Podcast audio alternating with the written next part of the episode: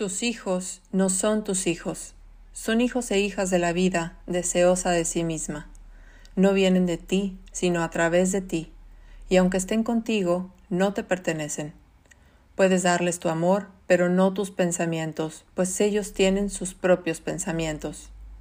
Puedes abrigar sus cuerpos, pero no sus almas, porque ellos viven en la casa del mañana, que no puedes visitar ni siquiera en sueños.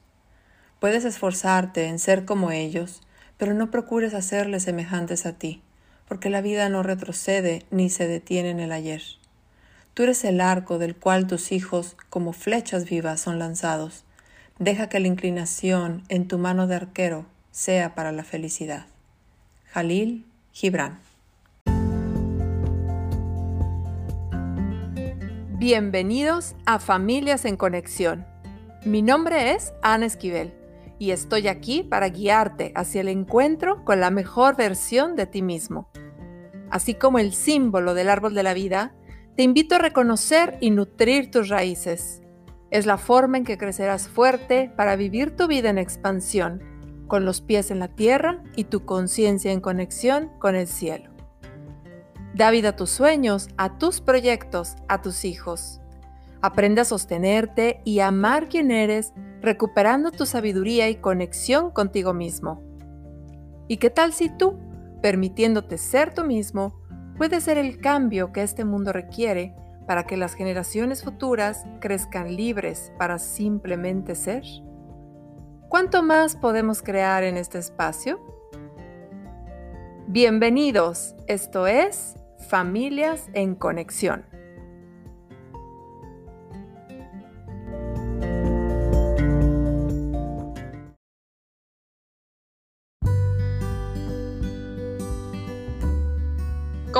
Bienvenidos otra vez a Familias en Conexión. Muchas gracias por estar aquí nuevamente. Este episodio número 14 en nuestra segunda temporada. Estamos em, abordando temas en estos primeros episodios eh, mucho más enfocados a lo que es el mundo interno del ser humano eh, no solamente, ya hablaremos obviamente de muchas otras técnicas, pero por ahora el empezar a explorar, así como en el capítulo anterior eh, hablamos sobre eh, las personas altamente sensibles y niños altamente sensibles, bueno, eso fue apenas el comienzo y que ha tenido una excelente respuesta además. Así que igualmente yo espero que este episodio te contribuya también muchísimo y que si hay alguien a quien tú conoces que le pueda servir, pues mándale el enlace de inmediato porque vamos a estar hablando sobre eh, la neurodiversidad, es decir, todos aquellos, aquellas, para todas aquellas familias que tienen en casa o que conocen eh, a alguna familia que tienen eh, un hijo, una hija eh, con alguna característica neurodiversa. Y ahora vamos a ir hablando un poco más sobre el tema.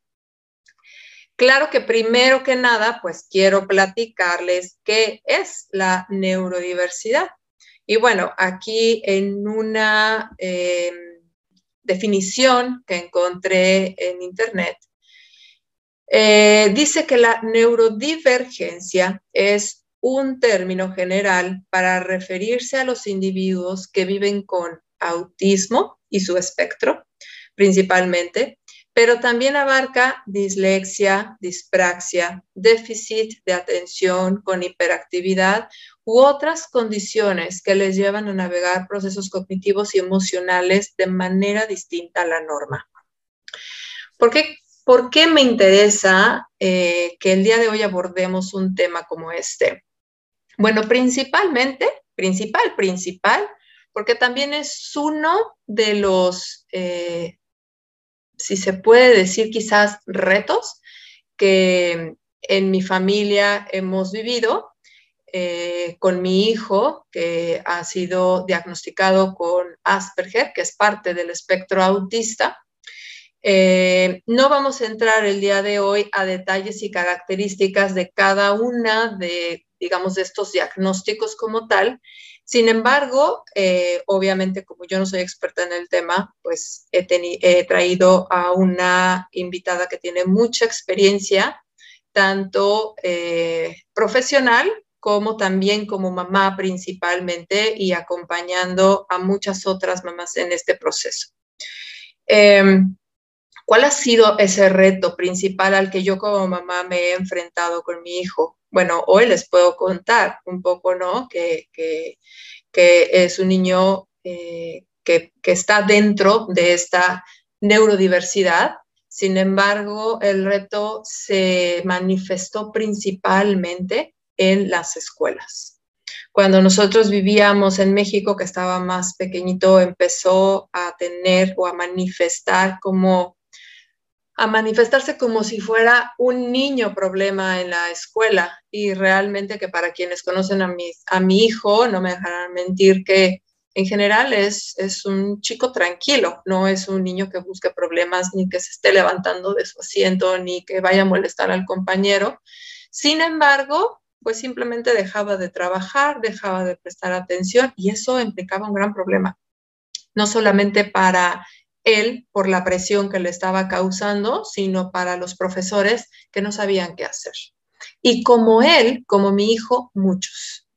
Muchos con eh, situaciones de hiperactividad, situaciones de déficit de atención y de todas estas, eh, eh, de otros que ya mencioné, que no, no se sabe o sea, cuando no tienen un diagnóstico, pero a veces aún con un diagnóstico no se sabe cómo abordar.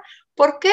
Porque las escuelas principalmente, no digo que todas, pero en general, están dirigidas y están equipadas y preparadas para recibir a chicos, a niños y niñas neurotípicos. Es decir, niños y niñas como se espera que sean todos, ¿sí? O sea, no tengo que decir más, simplemente con él, eh, o sea, digamos que entren en el molde general, ¿sí? Cuando uno de estos niños sale de este molde es cuando empieza a manifestarse, y lo pongo entre, comillas, un problema. Entonces, ¿cómo podemos nosotros como papás, como mamás e incluso como profesores eh, o cuidadores de estos eh, niños y adolescentes eh, cómo podemos nosotros aprender a acompañarlos como están necesitando y ofrecerles en los espacios que están requiriendo, pero también qué, qué se requiere que nosotros como esos adultos cuidadores principales de estos niños hagamos. Y por eso el día de hoy he invitado a eh, la coach eh, Mónica Schottenheim. Eh, que ella, bueno, pues nos ha dado el, el gusto de tenerla aquí el día de hoy.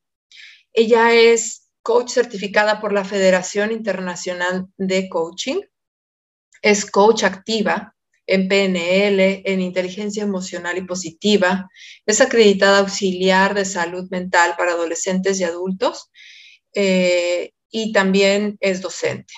Ella es fundadora del grupo virtual y presencial de eh, Special Moms International, que está ideado principalmente para mamás expatriadas que vivan en distintos lugares del mundo y que necesiten este tipo de acompañamiento y de apoyo, eh, que tienen hijos neurodiversos. Y actualmente ella también es argentina, pero vive aquí en Dubai y trabaja como coach guiando a mujeres para reconectarse consigo mismas y superar desafíos y transformar sus vidas.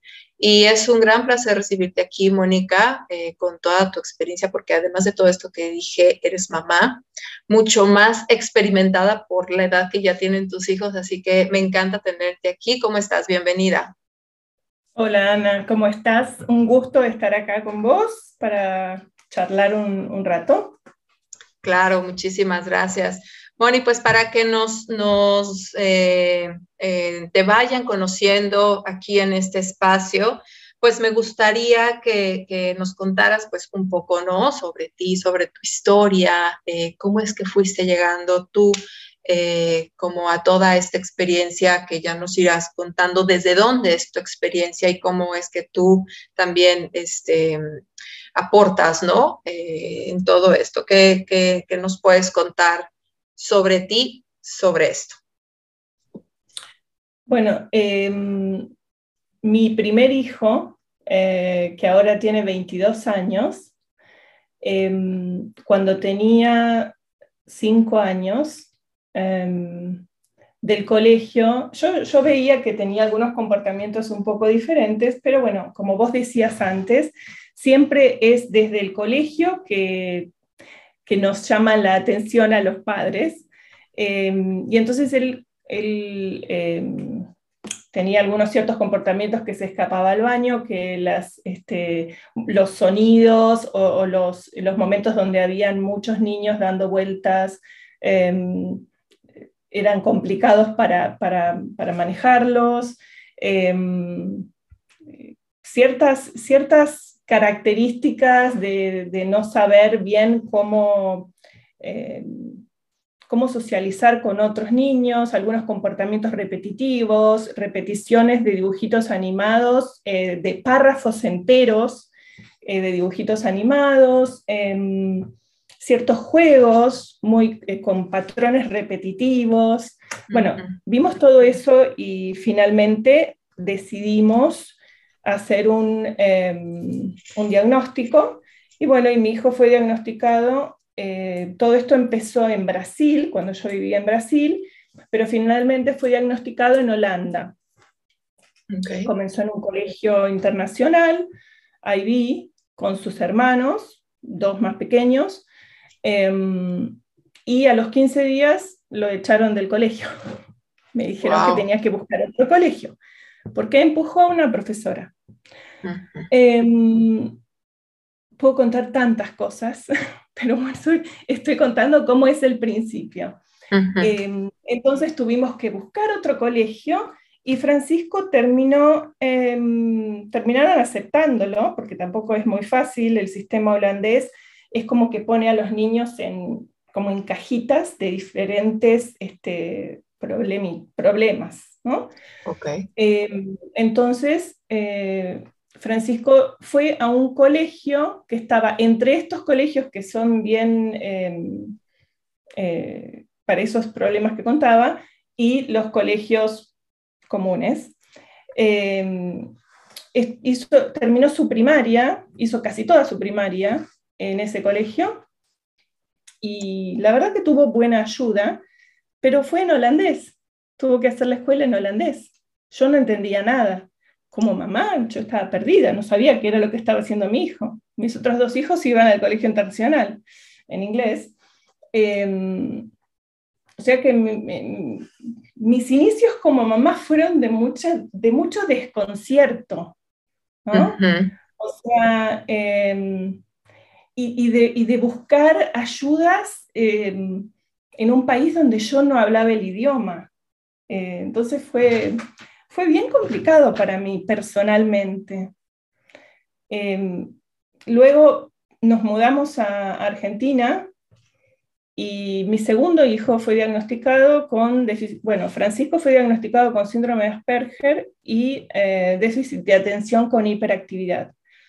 Nos mudamos a Argentina y mi segundo hijo también fue tuvo también problemas en el colegio, especialmente de que tenía ansiedad para ir al colegio y, también hicimos un diagnóstico y fue diagnosticado con déficit de atención y, eh, también estuvo deprimido. Eh, en Argentina estuvimos tres años y luego vinimos a Dubái y, en Dubái mi hija más pequeña tenía en ese momento 11 años, eh, también fue diagnosticada con déficit de atención y eh, trastorno de ansiedad. También tuvo un tema de no querer ir al colegio, no poder ir al colegio. Entonces, bueno, yo toda esta historia que cuento muy resumidamente, de que cada hijo mío fue diagnosticado en un país diferente, yo lo viví sola, ¿no? Eh, sin un grupo de soporte, sin casi nadie porque claro, ¿cuándo pasó esto? Cuando yo llegué al país. Entonces ahí no conocía a nadie. Y si conocía a alguien, era señalada un poquito con el dedo, ese chico es diferente, uy, esa mamá no está haciendo un buen parenting, ¿qué estará haciendo mal? ¿no? Este, somos muy juzgados los padres con hijos neurotípicos, y eso lo he escuchado tanto, y bueno, lo he vivido. Em, y bueno, en todo este eh, viaje, camino que, he llevado, em, para mí lo más importante es que nosotros mismos, los padres, las madres, aceptemos a nuestros hijos como son, con esas características diferentes, y miremos sus fortalezas y alimentemos su autoestima, que es lo más importante que les podemos dejar a los hijos, que tengan una autoestima alta. Siempre un, niño tiene un niño, un adolescente, no importa la edad, inclusive nosotros los adultos, tenemos que ver cuáles son nuestras fortalezas y, ahí apoyarnos, especialmente en los momentos difíciles. No sé si querés que cuente que mi hijo mayor en Holanda empezó a hacer el, el cubo Rubik's. Ah, su primera competición, sí, su primer, y de hecho yo lo, cuento, lo he contado en, en, en el grupo que formé, eh, cómo el haber entrado en un grupo con niños parecidos a él, que hacían el cubo Rubik's, obviamente intentando hacerlo en el menor tiempo posible, y hay competiciones, y hay una organización mundial, y hay mundiales del cubo Rubik's, a todos ellos fuimos. Increíble. Eso lo ayudó a él con su socialización, ¿no? Este, Y también con su autoestima. Em, mi hijo hace el cubo, para decir resumidamente, lo hace en cinco segundos y algo. Y hoy en día, con 22 años, ahora viaja con sus amigos, por ejemplo, eh, está estudiando en Ámsterdam, viaja a Bélgica solo con sus amigos al torneo de cubo. Y él empezó a los 12 años. Y cuando fuimos a Argentina, hizo crecer la comunidad de cubo en Argentina. O sea, esto para contar algo simple que yo siempre les digo a las mamás. Eh, fíjense cuáles son los intereses de sus hijos y alimentenlos y ayúdenlos, aunque a ustedes les parezca que eso no tiene importancia y que no es importante o que no era lo que ustedes pensaban que su hijo iba a ser o lo que ustedes quieren darles a sus hijos. Yo creo que ahí... Sí, sí, ahí yo creo que estás tocando un tema muy importante, que, eh, y, eh, que es las expectativas, ¿no?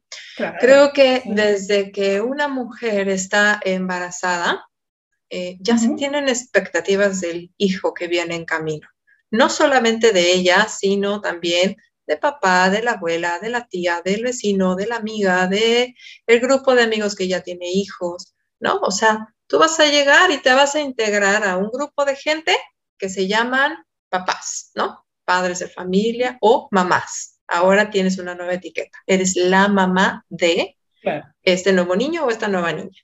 Ahora, cuando, cuando uno vive con esas expectativas, ¿no? Desde la más común que es, quiero que mi hijo sea futbolista o quiero que mi hija eh, le encante ponerse moños y jugar a las muñecas. ¿no? O que baile ballet. Y entonces uno va eh, construyendo las expectativas de uno mismo en los hijos, ¿no? Entonces, cuando e, el niño viene a mostrarse como es al mundo, con esa forma tan única de ser, y resulta que papá y el tío o el abuelo le regalaron el balón de fútbol, y el niño simplemente pues se sentó en el balón, ¿no? o lo usó para algo totalmente diferente o lo dejó simplemente guardado en, el closet y nunca pateó el balón más que cuando alguien le pedía que lo hiciera. Y entonces ahí em, esas expectativas del adulto se van desbaratando, se van destruyendo. Y entonces a veces cuando construimos a un hijo a partir de lo que esperamos. No podemos ver aquello que sí es. Me encanta lo que decís. Entonces, eh, igual, ¿no? La niña, por ejemplo, mi hija ahorita que tiene 11 años, tiene 11, pero desde que tenía, no sé, 9 años era, por favor, no me peines más, no me pongas más aretes, no los quiero, no me siento cómoda. Y para mí era de, pero ¿cómo mi hija va a andar despeinada, su cabello se enreda, bla, bla, bla? No, eso era algo mío, no era de ella. Yo ya la veía muy feliz y muy cómoda, ¿no? O cómo, los aretes, ¿no? Etcétera. Pues simplemente no me gustan, ¿no? Ok, bueno, pues los guardaremos para, para eh, alguna ocasión, ¿no? Pero es un trabajo que tiene que ser de aprender a enfrentar esas expectativas que uno tiene cuando se ven destruidas o cuando nunca, nunca llegaron. Entonces creo que algo similar ha de pasar cuando uno espera tener, es más, déjame contarte que esto que te digo del fútbol, hasta ahorita que lo, que lo estoy pensando, creo que en algún momento también alguien le regaló un balón a, a Mateo, mi hijo, y em, de hecho llegó a jugar un poquito de fútbol en primero, segundo de primaria, ¿no? Y él simplemente ahí fue donde se dio cuenta que le molestaba eh, demasiado el contacto físico con otros que obviamente jugaban de una manera más brusca, más agresiva, porque pues así es, ¿no? Y además los niñitos se daban todos, ¿no? Detrás del balón, ¿no? En bolita, entonces para él era quedarse atrás. Entonces, para los que estábamos afuera era como, pues este niño, corre, ¿no? Corre, patealo, etcétera, ¿no? Entonces era de pronto, fue interesante ir teniendo estas em, experiencias de él y aprender a mirarlo para hacer un trabajo de aceptación también que me parece que hoy, el día de, o sea, el día de hoy tú y yo podemos decir, ok, hemos llegado a una aceptación. La cuestión aquí es, ¿cómo llegamos a esa aceptación? ¿Cómo puedo yo mirar todas mis expectativas hechas trizas? ¿no? De ese niño que además les meten, les ponemos un peso muy grande, ¿no? Y la vara muy alta de hasta dónde tienen que llegar sin que podamos ver realmente quién es ese ser que está ahí. Mira, yo te diría algo más. Yo, mis tres hijos hoy tienen más, más de 18 años, 22, 20 y 18. Eh, yo te diría que más que aceptación con el paso del tiempo y con el trabajo en uno mismo, uno termina admirando eso que uno veía como una deficiencia, como un error de, creación, eh, digamos, este, como, una, em, como una insuficiencia, como Sí, todo eso que uno veía como raro, diferente, que no nos gustaba o que no aceptábamos, hoy en día terminamos diciendo, wow, pero fíjate cómo, a ver, en, nuestro caso, por ejemplo, cómo alguna, algo que veíamos como que era malo, entre comillas, se tornó en, en una fortaleza que hoy en día ayuda a mi hijo a hacer lo que está haciendo. Por ejemplo, cuento sencillamente, mi hijo que estuvo en un colegio especial en el mismo país, donde en definitiva si hubiera seguido en ese, por ese camino, no hubiera llegado a, a estudiar en una universidad, es bachelor en física y está haciendo un máster en física de partículas, gravitación y astrofísica.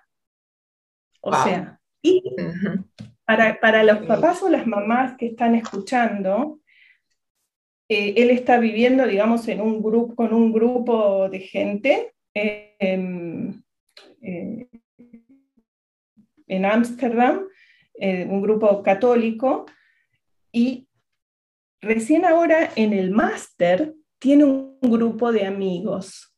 ¿Por qué? Porque en el, en, el bachelor en física es como muy amplio, ¿no? Y los, y los que estudiaron el bachelor la mayoría eran holandeses, y ahora en el, en el máster tiene un grupo de amigos que son de diferentes países y están todos interesados en lo mismo, porque es más preciso y puntual lo que les gusta de la física.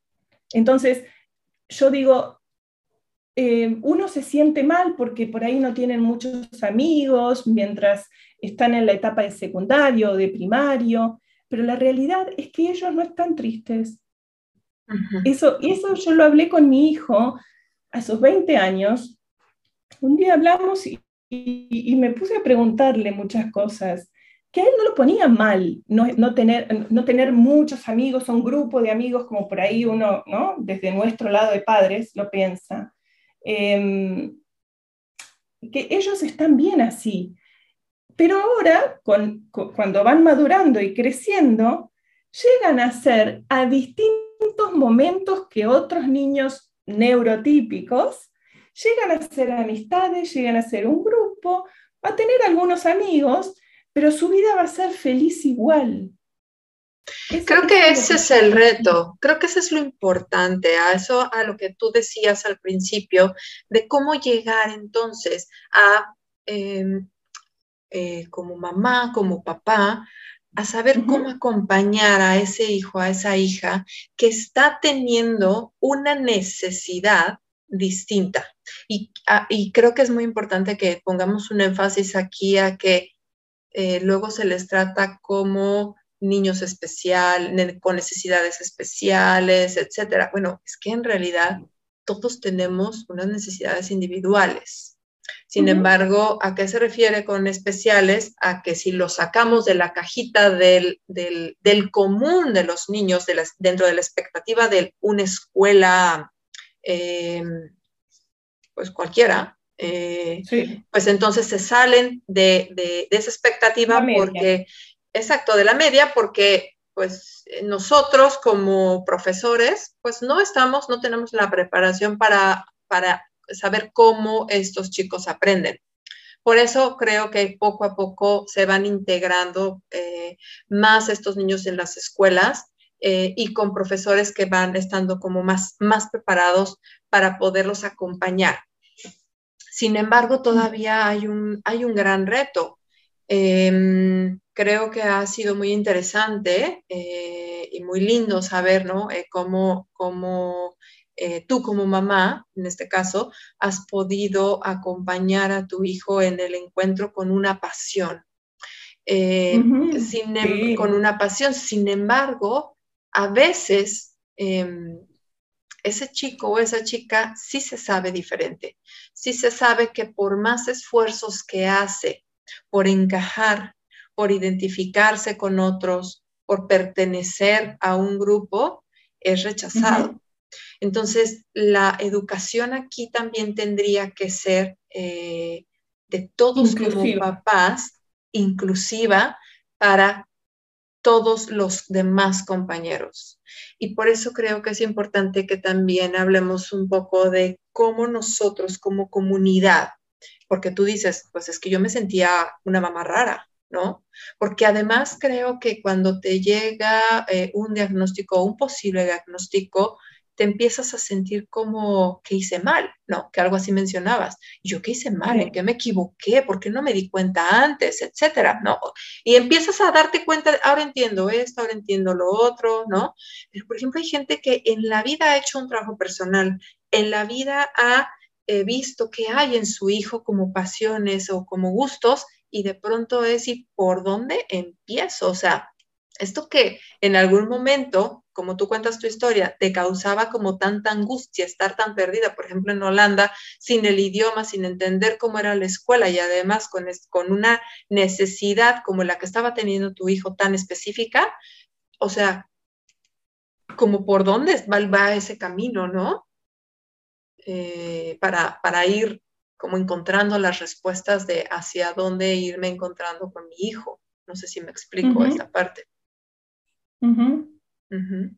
Yo también, eh, una de las cosas que creo es que nuestros hijos son nuestros mejores maestros.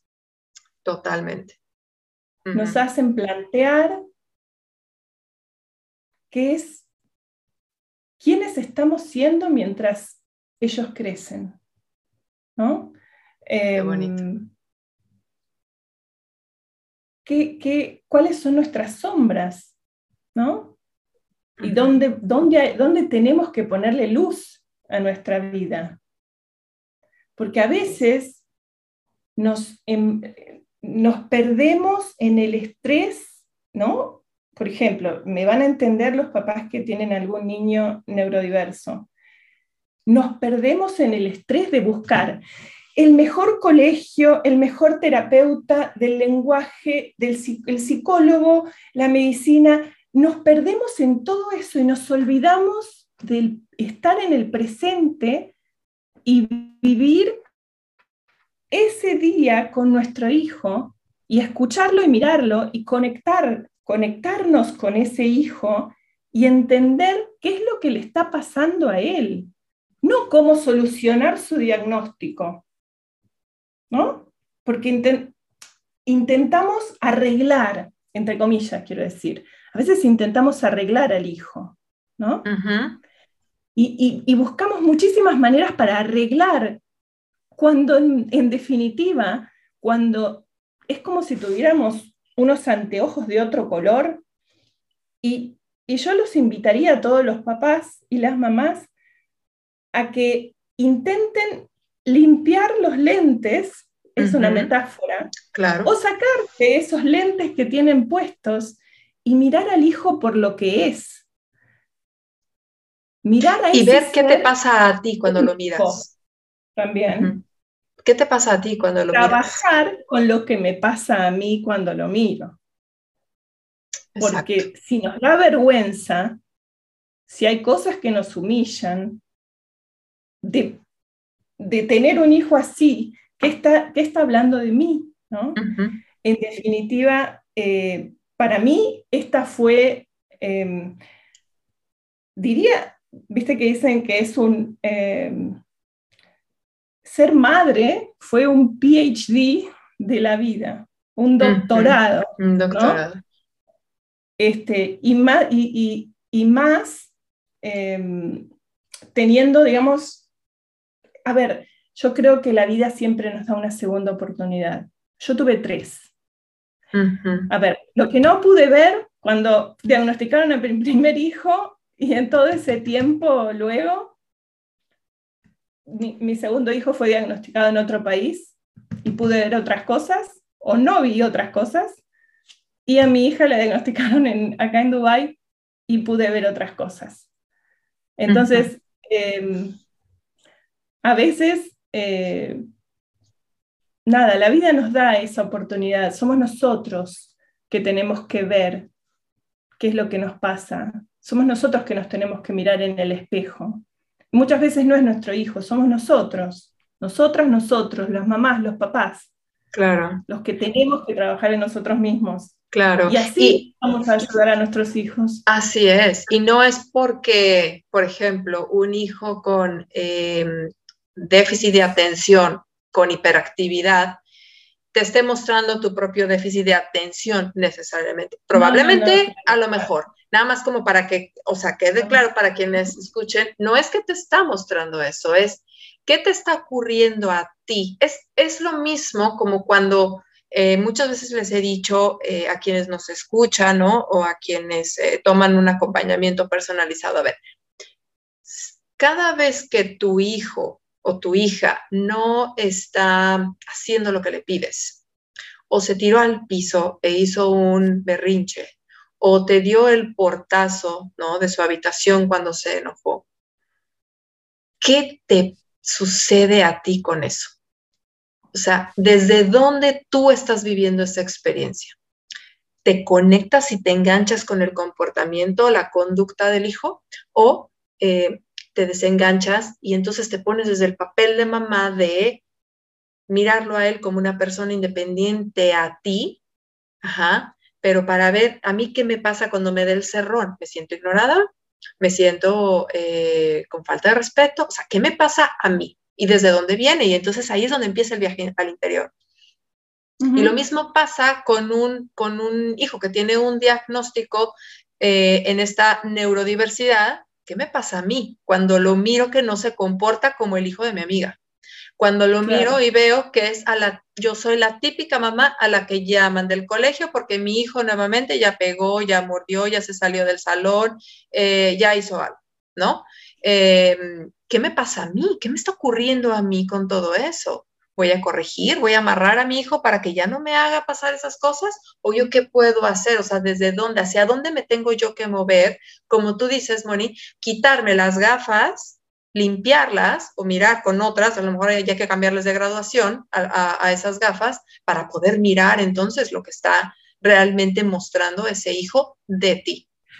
Diría, mirarlos desde, desde la perspectiva del amor incondicional, no desde, el, no desde el control, no desde el paradigma de la perfección que tenemos en nuestra propia mente, eh, que es lo, como decías vos antes, que es lo que nosotros queremos que ellos sean, las expectativas que teníamos, que, nos, que pueden ser traídas de nuestra familia, de nuestros padres, de nuestros abuelos. Totalmente. Eh, yo creo que una de las cosas más importantes que a mí me pasaron eh, es que buscando ayudarlos, me encontré a mí. Totalmente. Aplausos por eso. Pero, pero no desde que, pero no cuando mis hijos eran chicos. Ahí no me di cuenta. Mm. No. O sea, me llevó un tiempo y tal vez me llevaron mm, sufrir, sufrir bastante. Aguantar y arrastrar y ponerme pesos que yo sola me ponía.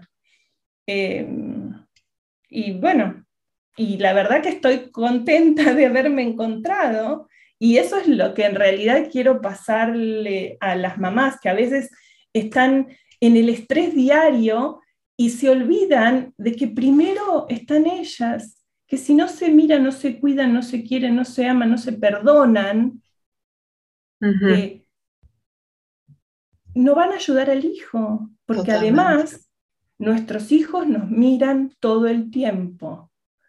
Nuestros hijos no pueden no escucharnos, pero nos miran todo el tiempo, y nos imitan. Nos imitan. Nosotros no podemos decirle gritando a un hijo, no grites. Claro. Que no estamos siendo coherentes. Primero es ser coherente también. A veces necesitamos pausar Necesitamos, necesitamos una pausa y darnos un tiempo, al menos una vez por semana. Yo inventé, yo inventé para mí, seguramente lo, leí en algún lado, que es em, un café conmigo misma. Y me voy con una libreta, con un libro, se lo recomiendo a todo el mundo, a un lugar donde es buenísimo. sus oyentes y no sé, dividas ese cuaderno en distintas partes en las que quieras trabajar en vos y escribas y crees y, utilices tu creatividad y, y, planees y, y, no sé, y te sientes con vos misma a ver qué pasa, qué te pasa. Que te tomes el tiempo. Totalmente. Creo que ese encuentro con, de hecho hay un libro, no recuerdo ahorita eh, la autora, pero el libro se llama eh, la maternidad y el encuentro con la propia sombra. Y cómo desde que el bebé nace hay tal simbiosis entre mamá y bebé que de pronto nos convertimos en, una extensión uno del otro, tanto mamá como del bebé y bebé de mamá. Y entonces se empieza a perder un poco hasta dónde llego yo. Es como me convierto en mamá y de pronto ya no consigo la vida sin mis hijos. ¿No? Ya me Claro, ya se me olvidó quién era, totalmente, te vas ah. perdiendo porque te entregas totalmente para nutrir a ese nuevo ser. No nada más nutrirlo de alimentos, sino nutrirlo en todos los aspectos, físico, emocional, mental, eh, espiritual, en todo, o sea, te, te, te, eh, te entregas, ¿no? En cuerpo y alma a, ese, a esos nuevos seres que dependen de ti. La cuestión aquí es que así como me fui perdiendo un tiempo, tiene que llegar un momento en el que ahora toca volver a mí y toca volver a darme prioridad. Y es el momento de empezar a desapegarse del hijo, a irlo soltando para que así como tú dices que tu hijo tuvo la oportunidad de encontrarse con esas pasiones como el Rubik, eh, pues hay que darles la oportunidad. Pero eso sucede hasta que yo como mamá decido soltar. Y no voy a soltarlo todo, o sea, suelto una parte, pero al soltar me agarro algo de mí, suelto otra parte y agarro otra de mí y me voy recuperando así como una, o sea, suelto una pieza de él o de ella y entonces tomo una pieza mía y la empiezo a mirar y la empiezo así como, wow, no me acordaba que me encantaba, no sé, dibujar y vuelvo a dibujar y me vuelvo a enfocar, ¿no? Como dices, un café conmigo. Y ese café puede ser una hora de pintura, una hora de lectura, una hora de paseo en la playa, una hora de irte a pintar las uñas, ¿no? como, como, quieras que se llame, pero es nutrirte a ti. Has nutrido tanto a otros que ahora se trata de nutrirte a ti porque cuando estás mirando únicamente hacia afuera lo que está ocurriendo y cómo actúan los demás y cómo reaccionan los demás y cómo miran a tu hijo, eh, a mí, por ejemplo, eh, ahorita estaba pensando, a mí algo que me pasaba antes de un diagnóstico de Mateo, que además el diagnóstico es muy reciente, o sea, tiene menos de un año el, el, diagnóstico, bueno, digamos, sí, uno o dos años yo creo, pero luego tuvimos que hacer otro aquí en Dubái para que en el colegio, obviamente, se hagan este, eh, la atención necesaria. Eh, pero el diagnóstico ya estaba, pero antes del diagnóstico, por ejemplo, había una reunión familiar y de pronto eh, en la reunión decían, vengan todos a bailar, ¿no? Entonces la familia así bailando todo el mundo y Mateo, no quiero. Ay, Mateo, pero ¿cómo no? Ándale, todo el mundo, no, ándale, Mateo, ven que no quiero, ¿no? Y él metido acá en, en su libro, ¿no? Este, haciendo lo que él quería, ¿no? Y entonces de pronto yo empezaba a sentir la mirada juzgadora de los otros, así como, es tu hijo y qué le pasa, ¿no? Como no le vas a decir nada o qué. Yo no sé si realmente ser el mensaje de los otros fuera mi propio juicio hacia mí misma, así como, ¿yo qué hago? ¿Yo qué debería de estar haciendo aquí? O sea, no es justo que sea mi propio hijo el que se esté comportando de esta manera, ¿no? O sea, había muchas cosas que yo no lograba entender hasta que yo dije, bueno, ¿y qué más da? Si no quiere bailar, no todo el mundo tiene que ser bailador. ¿No? Como no todo el mundo es lector, como no todo el mundo es escritor, entonces es como el ir soltando y dejando esos espacios para hacer. Obviamente toma tiempo, o sea, no fue fácil tampoco, y no fue así de, ay, bueno, ya, que no baile, que digan lo que quieran, pues no, o sea, como tú dices, requiere de un trabajo, de ir hacia adentro para ver qué me está pasando a mí, este hijo no quiere bailar, en este caso. Sí. Me encanta, me encanta todo lo que decís y, y, sí, y, a mí, y a mí también me pasó. Este, y, yo creo que para poder llegar a la aceptación de un hijo diferente, porque digamos que son diferentes, son únicos, todos somos únicos, pero son diferentes, em, tenemos que cambiar nosotros. Entonces, eh, y, y todo eso va a estar ahí, nos va a costar hasta que nosotros podamos cambiar, hasta que nosotros podamos dejar de controlar como decías vos, ir dejándolos ir de a poco. A mí me pasó con mis tres hijos, que a veces uno cree que cuando deja de controlar va a perder todo el control y, y los hijos entonces van a ser, no, no es así, es de a poquito. Y, eh, y, dejarlos también que ellos sean. Y mientras ellos son, nosotros vamos a ser también. Más nosotros mismos, eso quiero decir. Este, pero que sean ellos no controlarlos. Este, uno, uno como padre tiende a controlar, sí, desde el amor y eso, pero también desde el egoísmo. En definitiva, si nos, si nos ponemos a pensar y nos miramos en, el espejo del alma, eh, es desde nuestro propio egoísmo, no es por ellos, porque ellos necesitan cosas que solo ellos necesitan y nosotros que somos sus mamás podemos verlo, pero nosotros queríamos que fueran diferentes, que tengan muchos amigos o que hagan esto o lo otro, pero eso no está bajo nuestro control. Entonces, eh, nosotros tenemos que cambiar. Nosotras, mamás, nosotros papás. Eh, y, bueno, y, y hay ciertos momentos en nuestra maternidad o paternidad que, em, que nos hacen dar cuenta. Porque no voy a decir que fue fácil, no, fue difícil.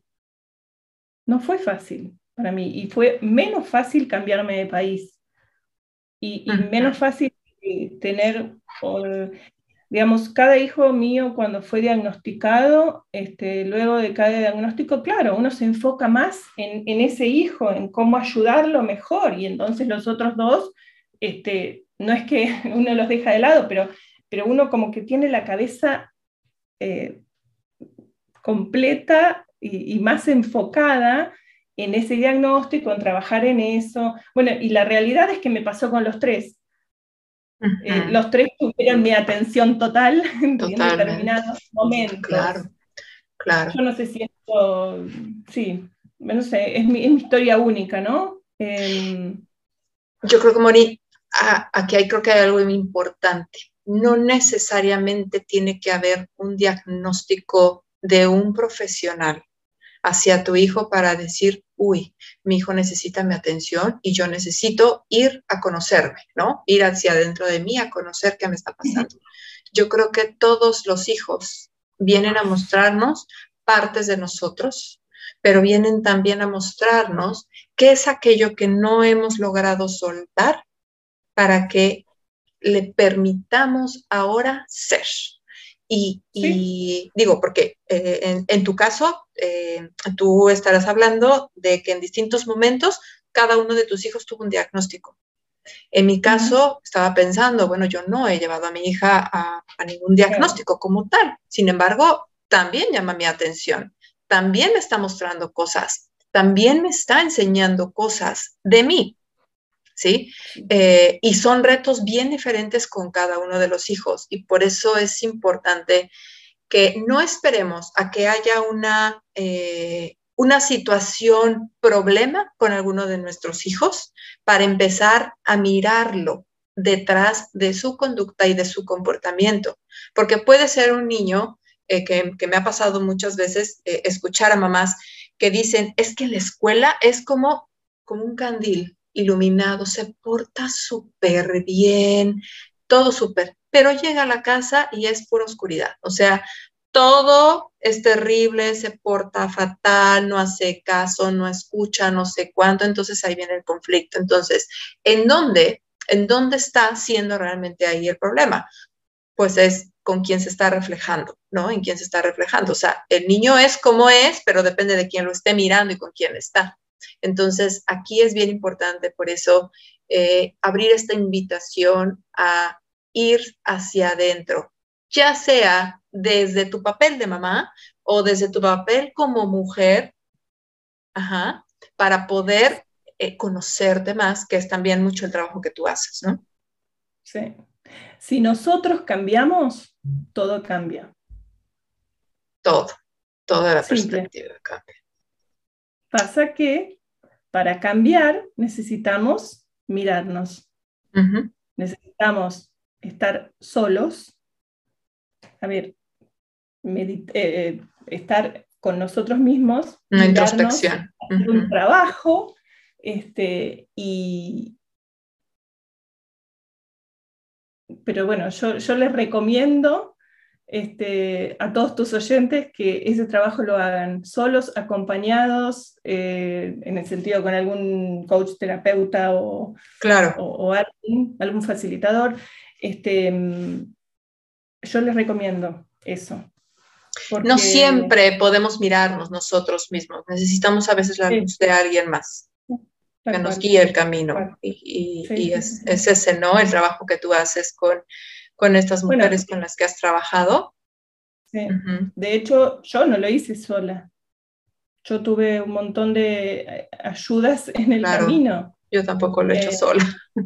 Especialmente, especialmente en coaching, este, que me hizo ver un montón de cosas y, diferentes cursos que he hecho em, y workshops y sí.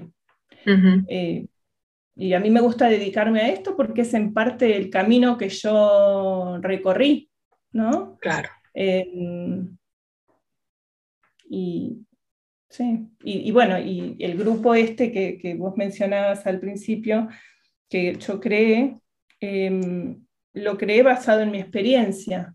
¿Qué hubiera necesitado yo en todo este recorrido?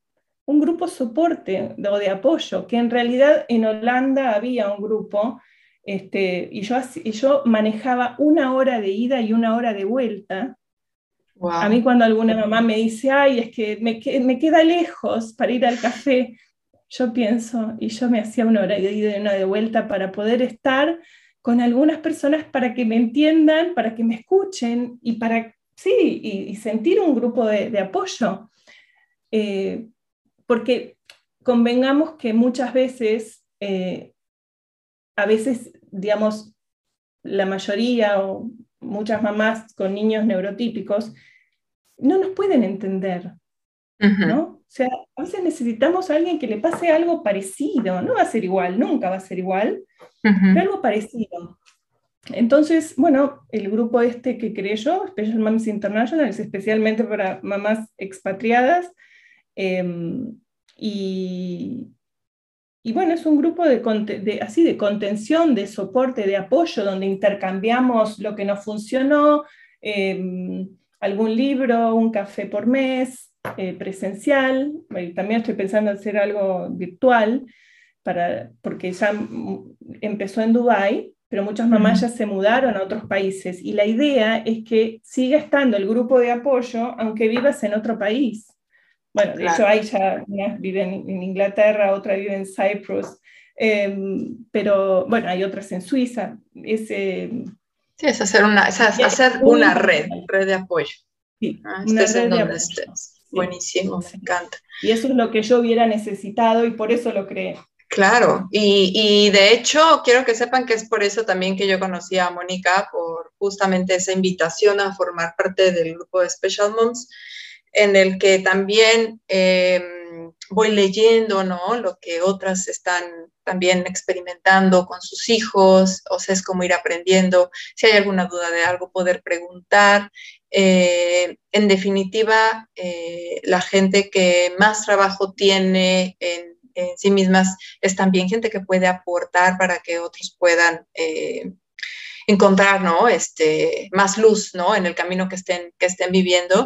Pero todas, todas eh, siempre eh, muy abiertas y dispuestas a, pues acompañar, ¿no? Es como cuando se hace un grupo de, no sé, de mamás embarazadas, porque pues es más bonito hablar de cuando te duele la cintura por el peso del, del, ya de la barriga que está creciendo y que vas, si se lo cuentas en otro grupo de amigas, pues te van a decir, ay, pues descansa, pero no te lo van a entender igual, ¿no? En, distintas cosas. Por eso este grupo y además las mujeres tendemos a buscar estos grupos de encuentro de cualquier tema, aunque sea de costura, pero es muy importante, es muy terapéutico eh, y es un gran acompañamiento vivir en comunidad y vivir en tribus, sobre todo en la época actual en la que estamos tan aislados unos de otros.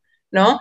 Digo, qué bonito que tenemos ahora también y contamos con la tecnología para poder estar más cercanas eh, y poder hacer este tipo de redes, ¿no? Internacionales. Sin embargo, el poder criar en comunidad lo hace mucho más llevadero, sea como sea y tengan la edad que tengan, el podernos acompañar como mujeres eh, criando, en este caso que es el, tema, eh, es, hace una gran diferencia, gran diferencia. Y Mónica es testigo de eso, que lo vivió eh, sola en su momento, yo también un poco sola cuando estuve viviendo en Brasil, y que sabes entonces la, la, fuerza que, te da, ¿no? Este tipo de acompañamientos. Así que para todas aquellas personas que, que busquen este tipo de, de comunidades, pónganse en contacto. Voy a dejar también en la descripción cómo pueden eh, contactar a Mónica eh, para que si alguien eh, requiere también algún,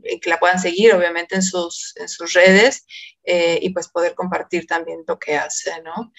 Mónica, pues ya estamos cerrando, te agradezco muchísimo el que hayas estado aquí, no sé si hay, hay algo más que tú quieras compartir antes de despedirnos. Sí, especialmente a las mamás que nos están escuchando y los papás que nos están escuchando con niños neurodiversos, es que no miren a sus hijos por el diagnóstico que les dieron, que los miren como un ser único e individual, con sus fortalezas, sus capacidades, que las alimenten y que em, y que no los juzguen, que los amen incondicionalmente, aunque a ustedes les cueste. Eso. Increíble, claro. Y, y, a las mamás también decirles que muchas veces los papás son los, aceptan que el hijo es diferente más tardíamente. Primero. Les cuesta un mm. poquito más. Las mamás como mm. nosotras estamos más en contacto con los hijos, ya vimos algunas, algunas características diferentes y entonces ya vamos como em, eh, entendiendo y aceptando poquito a poco pero para los papás es más, eh, es más difícil, les lleva más tiempo, que tengan paciencia con los papás. Claro, también esa paciencia es importante. Claro, cada quien en su momento y obviamente papá pues también tendrá que ir haciendo su propio trabajo de, de autoconocimiento y aceptación ¿no? hacia, hacia el hijo, que eso es importante. No lo puede una mamá vivir por el papá. O sea, atrévete primero a mirarte a ti misma, que eso es, eso es, eso es lo importante cambiando tú, todo cambia. Ese sería, digamos, el, el, mensaje final para esto. Y bueno, pues nada más que agradecerte por tu aportación el día de hoy a esta comunidad de familias en conexión. Siempre bienvenida a, a, que vuelvas eh, cuando eh, quieras, quieras aportar alguna otra cosa, siempre bienvenida. Muchas gracias. Yo creo que eh, entre todas y todos vamos sumando eh, cada vez más para, para ir nutriendo nuestra alma. Eh, son semillitas de conciencia que vamos también sembrando en cada persona que nos esté escuchando y obviamente que tomaría para que esto se pudiera compartir a muchas más personas y llegar a cada vez más para que también se puedan nutrir de todo esto. Así que bueno, pues muchísimas gracias. Muchas eh, gracias, Ana. Un gusto, un gusto haber estado acá. Em, y, siento que vos iluminás a un montón de familias por el mundo eh, y, que haces un trabajo excelente. Gracias, Mónica Linda. Gracias por esas palabras de aliento para seguir, seguir compartiendo, que lo hago de verdad con, pues desde mi corazón, con mucho cariño para todos. Muchas gracias y nos vemos en la siguiente eh, emisión de Familias en Conexión. Bye.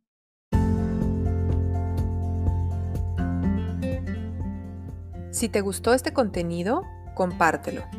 Si estás interesado en alguno de nuestros talleres, cursos o consultas personalizadas, consulta mis redes sociales.